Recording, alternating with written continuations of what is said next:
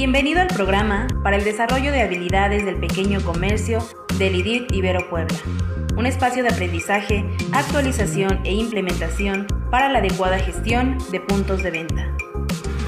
Cada caso presentado en este programa muestra escenarios comunes de la vida diaria que pueden presentarse en la operación de distintos negocios, así como puntos clave, soluciones y recomendaciones para el desarrollo de estrategias enfocadas en comercios.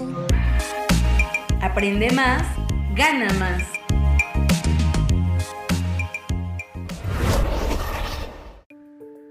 A continuación se presenta un caso correspondiente a los números en la empresa. El título del caso, Aprende a costear correctamente. Objetivo. Conocer la manera adecuada de costear productos y servicios para un rendimiento óptimo de las utilidades. Caso. Después de implementar el sistema de registro de operaciones por medio de un diario de mayor, Laura se dio cuenta de algo. El nivel de ganancias no era el esperado, aunque el dinero destinado para resurtir mercancías y para cubrir los costos fijos era suficiente, no había la cantidad esperada de ganancias para Laura y para Juan, por lo que no eran capaces de cubrir sus sueldos correspondientes por trabajar en el negocio. Al darse cuenta de esta situación, Laura se preguntó, ¿qué estamos haciendo mal? ¿Estamos vendiendo muy poco? ¿Hay que subirle los productos? No tenía claro qué podía hacer, por lo que recurre a usted en busca de ayuda. ¿Usted qué haría? ¿Qué podría hacer usted? Usted puede sugerir a Laura que revise su estrategia de costeo, ya que recordando los principios de contabilidad formalmente aceptados, cuando fabricamos un producto tenemos que identificar tres puntos clave, la materia prima, la mano de obra directa y los gastos indirectos de fabricación.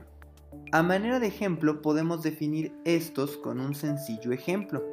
Vamos a imaginar una tabla para picar que encontramos con un artesano.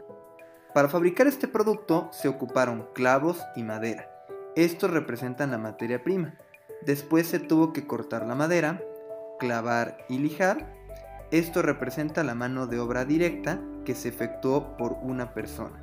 Y por último, para llevar a cabo el proceso del acabado, se utilizaron lijas. Sin embargo, esta se puede ocupar en otras ocasiones y no es un componente físico del producto terminado. Por tal razón se le considera un material indirecto de fabricación.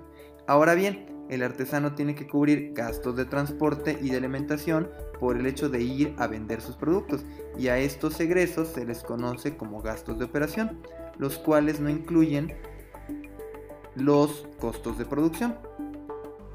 Estos se cubren con la ganancia o el porcentaje de utilidad que obtiene el producto de vender esta unidad con un margen de utilidad sobre el costo de producción.